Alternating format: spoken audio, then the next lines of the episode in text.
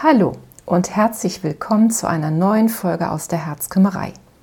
Ich bin Heike Klopsch, Beziehungs- und Trennungscoach und spreche in meinem Podcast über die Themen Trennung, Liebeskummer und vor allem über den Neuanfang. Heute möchte ich mit dir über eine Frage sprechen, die aktuell in meiner Praxis sehr häufig auftritt. Wie übersteht man eine Trennung in der Corona-Krise? Ja, eine Trennung ist immer und zu jedem Zeitpunkt eine heftige Krise, aber eine Trennung in der Corona-Krise, das stellt viele Menschen wirklich vor eine Herausforderung der ganz besonderen Art.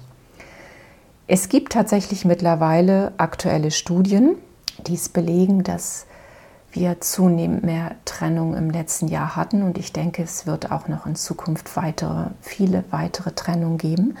Aber ich merke es auch ganz subjektiv an den Anfragen, in meiner Coaching-Praxis Herzkümmerei. Und es zeigt sich, Spannung und Streit haben in Beziehungen deutlich zugenommen. Und wie gesagt, die Trennungen haben in diesem letzten Corona-Jahr auch sehr stark zugenommen. Ja, wodurch kommt es? Das ist sicherlich jetzt nicht so geheimnisvoll. Die erzwungene Nähe durch Homeoffice, fehlende soziale Kontakte, oft auch materielle Sorgen, Homeschooling, das wirkt sich natürlich auf viele Beziehungen negativ aus. Viele Paare haben bereits die Konsequenzen gezogen und haben sich getrennt. Andere, die aktuell in meine Praxis kommen, überlegen es sich, ob es der richtige Schritt ist, sich von seinem Partner oder von seiner Partnerin zu trennen.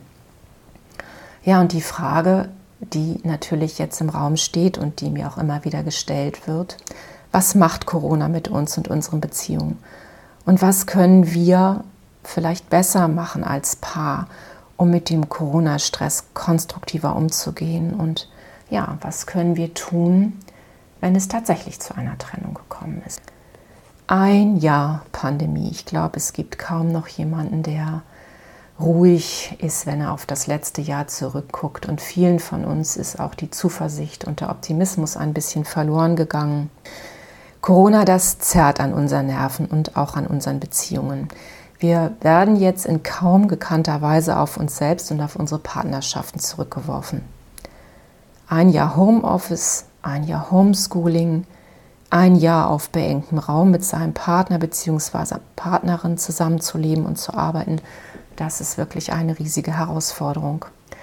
Und wo man sich vielleicht in der Vergangenheit sehr auf die gemeinsame Zeit und die Nähe gefreut hat, wenn man sich mal gesehen hat, ja, da kann man sich jetzt schon mal ein bisschen überdrüssig werden.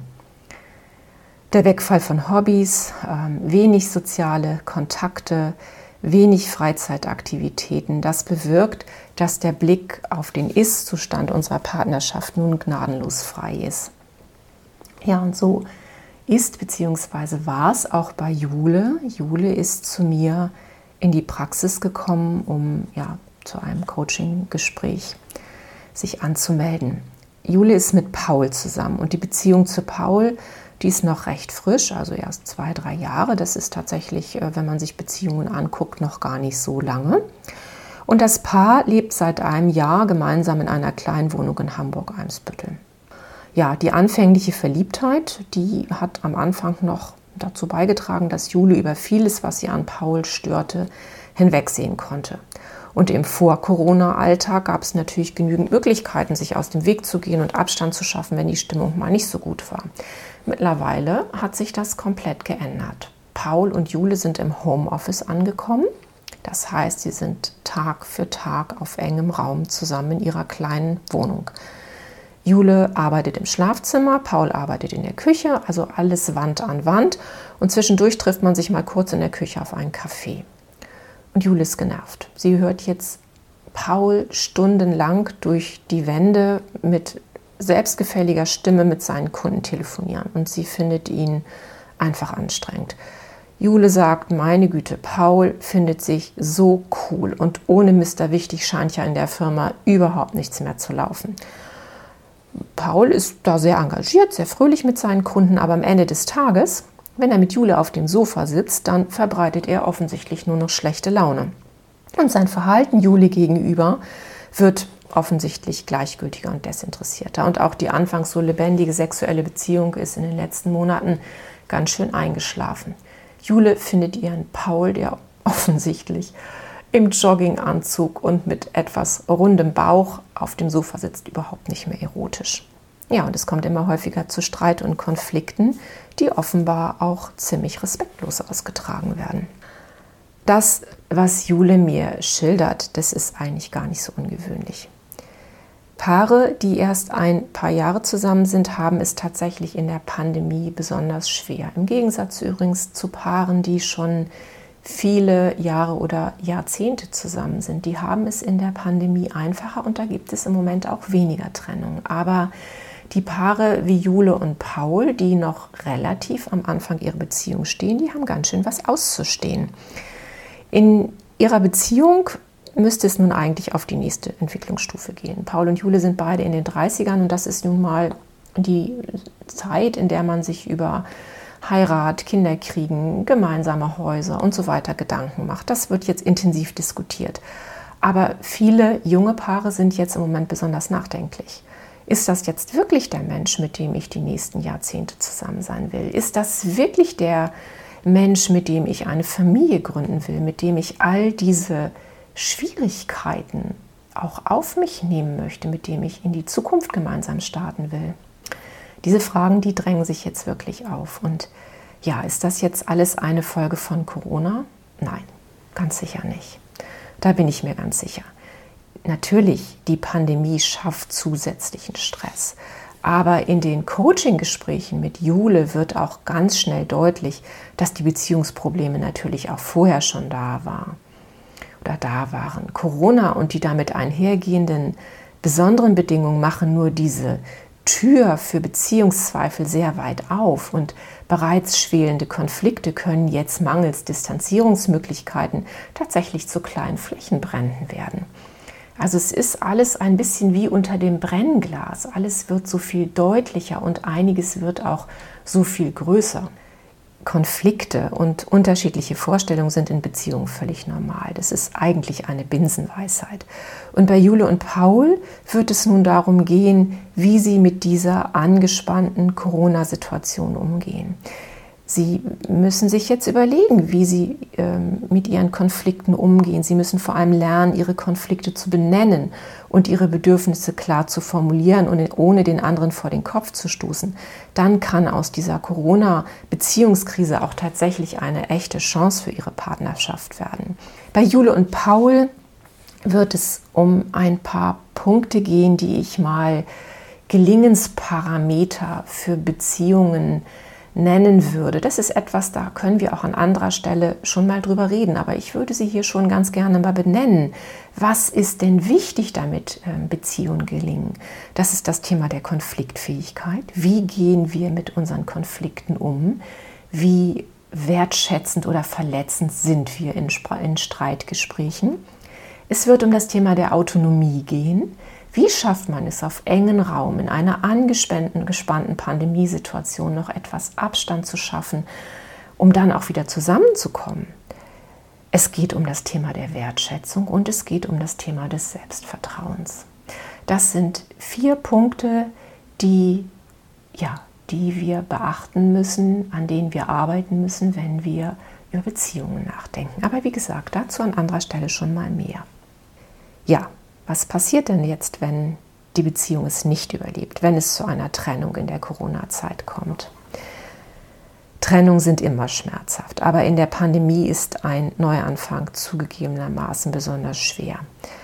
Ich rate meinen Klienten und Klientinnen in der Zeit immer, sich gut abzulenken, aus dem Haus zu gehen, sich zu verabreden, ein bisschen Abstand zum Kummer zu bekommen. Und das ist natürlich jetzt etwas, was wirklich schwieriger geworden ist die Kontaktbeschränkung, geschlossene Kinos, geschlossene Theaters, geschlossene Sportstudios, alles ist geschlossen.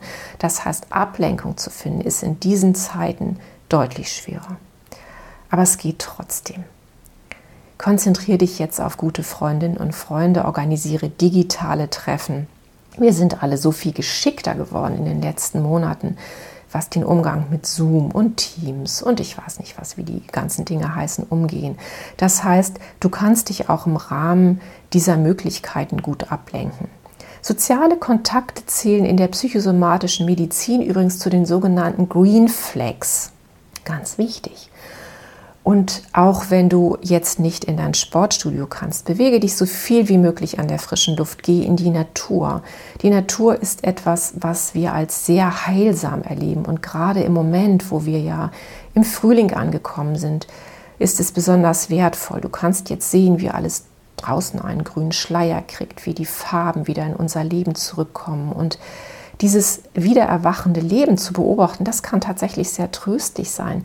Wir leben in Zyklen. Dinge kommen und Dinge vergehen. Wir trennen uns, wir finden neue Partner.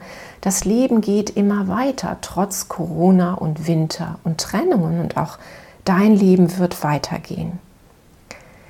Es gibt jetzt mittlerweile, das hast du sicherlich auch schon entdeckt, eine Menge Online-Sportmöglichkeiten. Das Angebot im Netz ist im letzten Jahr geradezu explodiert. Also wir können uns auch vor dem Bildschirm bewegen und uns, ähm, ja, uns da ein bisschen, ein bisschen auspowern. Es gibt aber auch die Möglichkeit der Meditation. Es gibt Klienten, die sich gerade in einer Trennungssituation ja, in sich selbst zurückziehen. Und auch das kann etwas sein, was sehr heilsam ist. Und ähm, da wirst du im Netz auch fündig werden. Es gibt hier tolle und vielfältige digitale Möglichkeiten. Also nicht alle haben jetzt den Drang rauszugehen. Ich habe eine Klientin im Moment im Coaching, das finde ich ganz interessant, die ist getrennt worden, natürlich sehr, sehr unglücklich, aber die sagt jetzt auch, weißt du, Heike, es ist so gut, dass draußen gar nicht so viel Leben stattfindet. Ich kann mich jetzt ganz in Ruhe zu Hause zurückziehen, ich kann mich aufs Sofa setzen, ich kann mich ins Bett legen und ich habe nicht das Gefühl, dass etwas fehlt. Das Leben da draußen findet sowieso nicht so statt. Also für die ist es jetzt gerade die Corona-Situation sogar hilfreich. Die igelt sich ein bisschen ein, die beschäftigt sich tatsächlich viel mit Meditation und hat so ihren Weg gefunden, wie es ihr ein bisschen besser geht. Es wird eine Zeit nach Corona geben und es wird eine Zeit nach deiner Trennung geben. Ich weiß, das ist beides im Moment sehr schwer vorstellbar. Wichtig ist jetzt, dass du deine Situation annimmst. Das Zauberwort heißt Akzeptanz. Akzeptanz ist jetzt tatsächlich der erste wichtige Schritt. Erst wenn du deine Situation angenommen hast, kannst du aktiv nach Lösungen suchen. Und es ist wichtig zu wissen, Krisen dauern tatsächlich umso länger, je länger man sie nicht aktiv annimmt.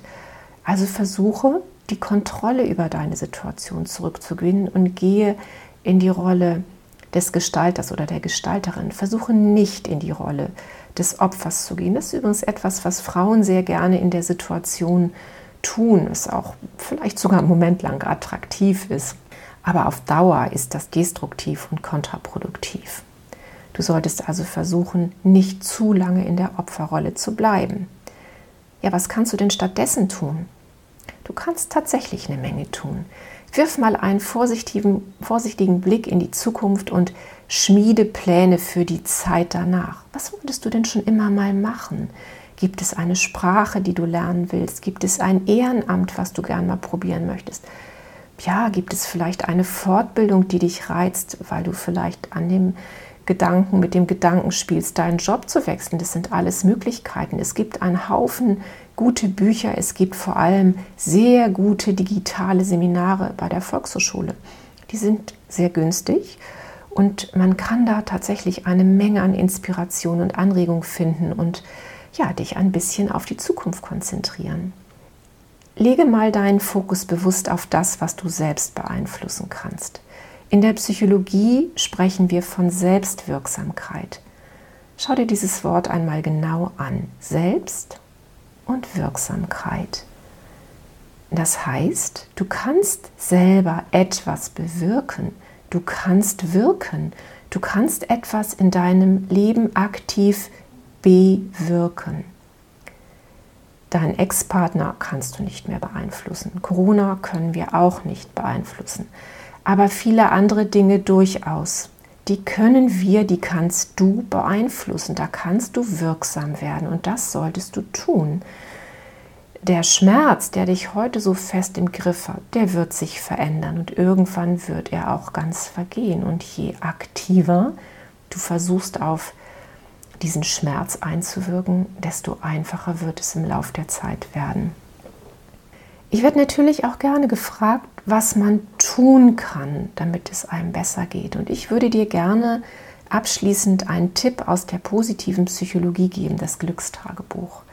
Die positive Psychologie ist etwas, womit ich mich gerade im Moment sehr intensiv beschäftige, wo ich mich auch fortbilde. Und ja, hier kommt jetzt tatsächlich mal ein Tipp aus diesem Bereich. Das Glückstagebuch, der positive Tagesrückblick, das ist tatsächlich ein Klassiker der positiven Psychologie. Der wurde mittlerweile vielfach wissenschaftlich untersucht mit sehr, sehr guten Ergebnissen. Es wirkt definitiv und es ist sehr leicht umsetzbar.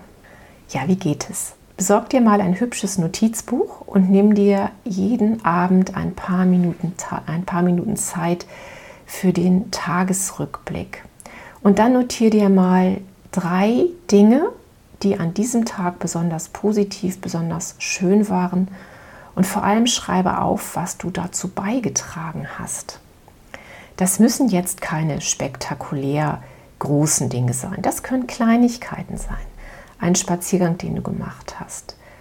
Oder vielleicht eine Nachricht, die dir ein Freund oder eine Freundin geschickt hat. Und jetzt frage dich vor allem dabei, was ist dein Anteil an diesem positiven Moment, den du erlebt hast?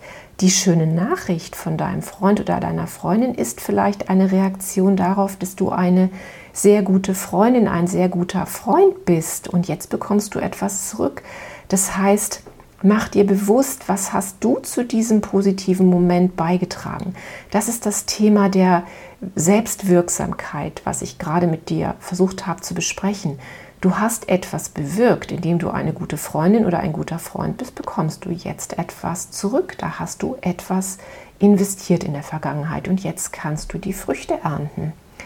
Das heißt, du wirst sehen, du bist nicht nur Opfer, sondern du kannst ganz viel dazu beitragen, dass es positive Gefühle und schöne Erlebnisse in deinem Leben gibt. Und es macht Sinn, sich gerade in so schwierigen Zeiten auf die positiven Emotionen, so nennen wir das in der positiven Psychologie, zu konzentrieren, sich klar zu machen, was an meinem Leben ist gut, was an meinem Leben ist wertvoll, ähm, die negativen Gefühle haben tatsächlich sehr stark die Tendenz, sich in den Vordergrund zu schieben. Wir erleben sie immer als besonders intensiv. Das ist bei den positiven Emotionen leider nicht so. Deswegen macht es Sinn, sich konkret darauf zu konzentrieren, darauf zu fokussieren. Ja, versuch das mal ein paar Wochen durchzuhalten. Die Übung funktioniert, ich verspreche es dir, aber sie braucht eben tatsächlich ein bisschen Zeit. Also wenn du das nur eine Woche machst, wirst du den positiven Erfolg noch nicht haben. Aber versuch es mal drei Wochen durchzuhalten. Ja, ich wünsche dir jetzt abschließend alles Gute. Es gibt ein Leben nach Corona, es gibt ein Leben nach der Trennung. Alles Liebe, deine Herzkümmerin Heike.